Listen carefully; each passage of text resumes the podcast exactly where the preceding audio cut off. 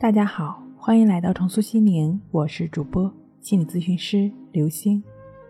本节目由重塑心灵心理康复中心出品，喜马拉雅独家播出。今天要跟大家一起来分享的内容是强迫自愈的两个陷阱。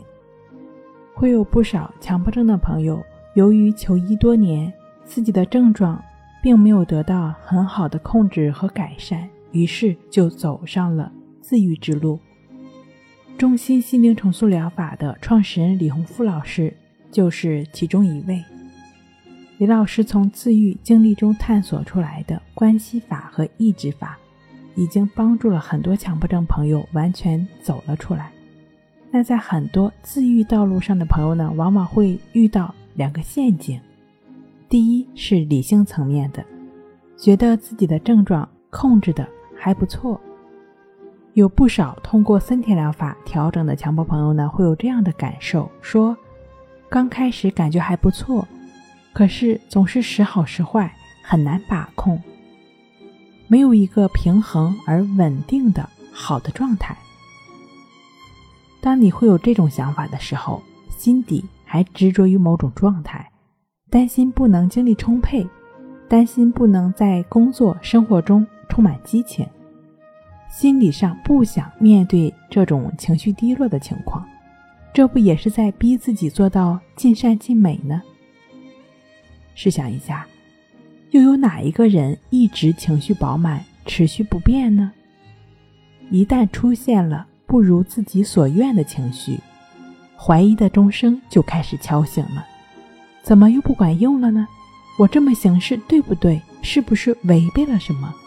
结果又跟自己较上劲了，对照自己的所作所为，往往又把自己拽入了强迫的深渊。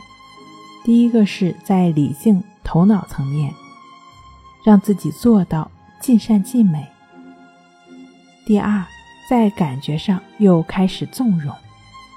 有时候呢，我们的强迫症朋友由于症状缓解了很多，所以心情特别好，于是他开始做出这种事儿。就是对以往的症状进行炫耀，故意的再去想一想以前的强迫观念，好像要告诉症状他可以摆脱它了。实际上这么做其实是非常危险的，常常容易想着想着又想成了症状。在疗愈强迫症的过程中，一定要注意这两个陷阱。针对理性的陷阱，具体做法很简单，就是不论。这个想法思想看起来是多么正确，只要是跟强迫沾边的，通通的都不去管。即便自己感到不去想是错的，非要去想不可，也最好不要去想，因为这正是陷阱诱惑你的地方。你挺住了，强迫就过去了；否则呢，就容易又陷入陷阱中。而针对纵容这个陷阱，具体的做法也很简单，就是不要去纵容。把自己的高兴劲儿投入到自己该做的、对自己生活真正有意义的事情上去。那你可能会说，我也不知道这是不是强迫，是不是现实。那你就只是对于自己经验到的一切，无论是看到的、想到的、闻到的、尝到的，只要你经验到、感觉到的，就对他们一律不加分别的加上亦是如此，就是与当下同在的过程。自然，你的心就了解了。好了，今天给您分享到这儿，那我们下期再见。